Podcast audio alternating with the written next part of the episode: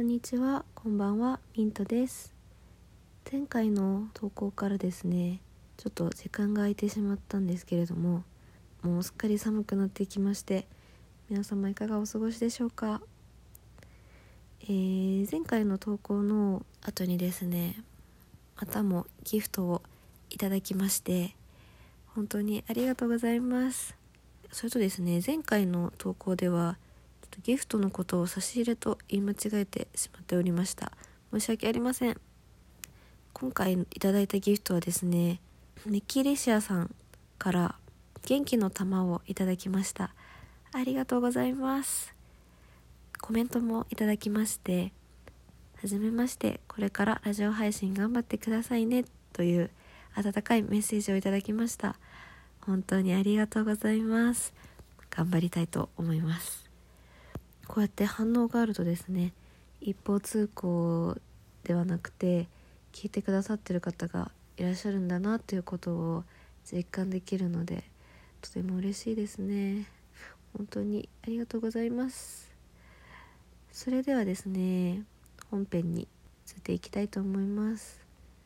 今日のテーマは元恋人にしようかなと思います。元恋人への気持ちってこう恋愛の形とか人によって様々だと思うんですけど結構すっかり吹っ切れたよっていうような恋愛があったりだとかこれからまた再熱したりとかはしないけどでもなんとなくずっとモヤモヤしたまま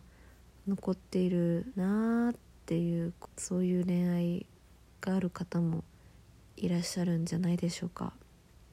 と今日のお話は私の経験談を中心に話していく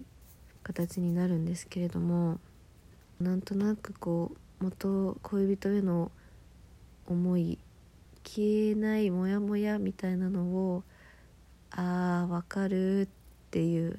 共感で少しでも心を軽くしてくれる方がいたらいいなと思ってお話しします。えー私の元恋人元彼ですね。でこうモヤモヤしたまま思い出が残っている方は大学1年生の終わりから2年生の初め頃まで付き合っていた方でもう別れてから1年半以上経つんですけれどもなんとなくこう吹っ切れずにいまして。でその方はすごく優しくて繊細ででもあんまりこう感情が表に見えないタイプの方だったんですけど私が思うには私と弱いところが似ててで察しがすごく良くて気づいてほしいところに気づいてくれる方ででも私がその優しさに甘えてたのもあったりこうお互い弱いところが似てて余裕がなかったりするのもあってこう私が分かってくれてるだろうって勝手に思って相手のことを思いやりきることができないこととかもあったのでそういうのも原因でお別れするに至ったんじゃないかなと思ってるんですけど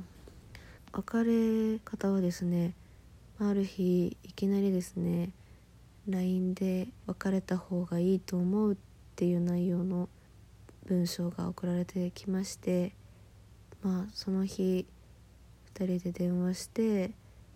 私も彼に話を聞いてしたんですけど、まあ、彼の気持ちが変わることはなくてまあもうお別れするしかないなっていう風に私も感じたので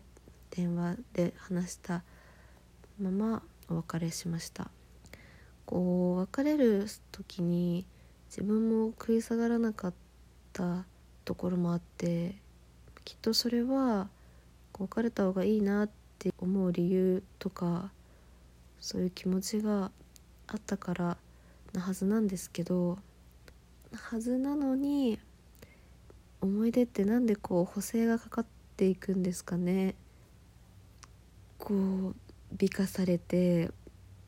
なんかこうモヤモヤしたまま残ってるんですよね。それでですね私的元彼が忘れられない理由を4つ挙げてみました、えー、1つ目はですね別れ方が良くない、えー、まあ、今回みたいにですね直接会って話し合って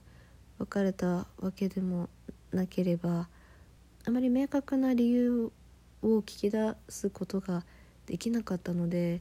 まあ、私があまり納得できずに、まあ、致し方ないなと思って別れた形だったのでやっぱり別れ方が曖昧だと吹っ切れないなって感じましたね。2つ目はですね SNS がつながってるのが良くない。えーまあ、喧嘩別れとかですね縁を切るみたいな別れ方ではなかったのでお互いの SNS インスタとかですねはつながっていて相手の投稿が見えるようになっているんですけれども元彼にはですね新しい彼女さんがいらっしゃってこうちょこちょこストーリーだったりとか投稿でお見かけするんですね。なのでやっぱりそういうのを見ると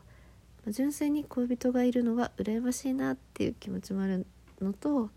やっぱこういろいろ思い出してしまってあーってなってもやもやっとしますね。えー、3つ目はですね大学が一緒なのは良くない。えー、この場合の元彼さんはですね大学も学部も同じだったので今は3年生になってそんなに授業が多くないのでほとんど会わないんですけど別れた直後とかはですねそこから半年1年ぐらいはですね結構こう毎日のように見かける機会があってやっぱりこう他校の恋人と別れた時とかはこう存在を感じる瞬間がなくなっていってこう薄れていくのでまあなんだかんだ吹っ切れるっていう形になっていったりするんですけど結構毎日のようにこう姿を見る機会があったり話してるところを見る機会があったりするとやっぱり簡単には忘れられないなというふうに思いましたね。はい、えー、4つ目はですね他を巻き込んだ楽しい思い出がある。えー、もちろんですね元彼と2人で行って楽しかった場所とか思い出もたくさんあるんですけれども2人だけじゃなくてグループで一緒に行った楽しかった旅行とかもあってですねそういう思い出を振り返っているとより忘れられなくなるなっていうふうに思いますね。楽しかったんでね。はい。まあ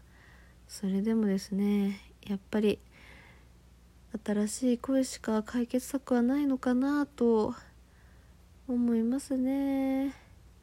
まあこうもやもやしながらこれから進んでいくんだろうなという感じです。それでは本日はここまでです。お付き合いいただきましてありがとうございました。またお会いしましょう。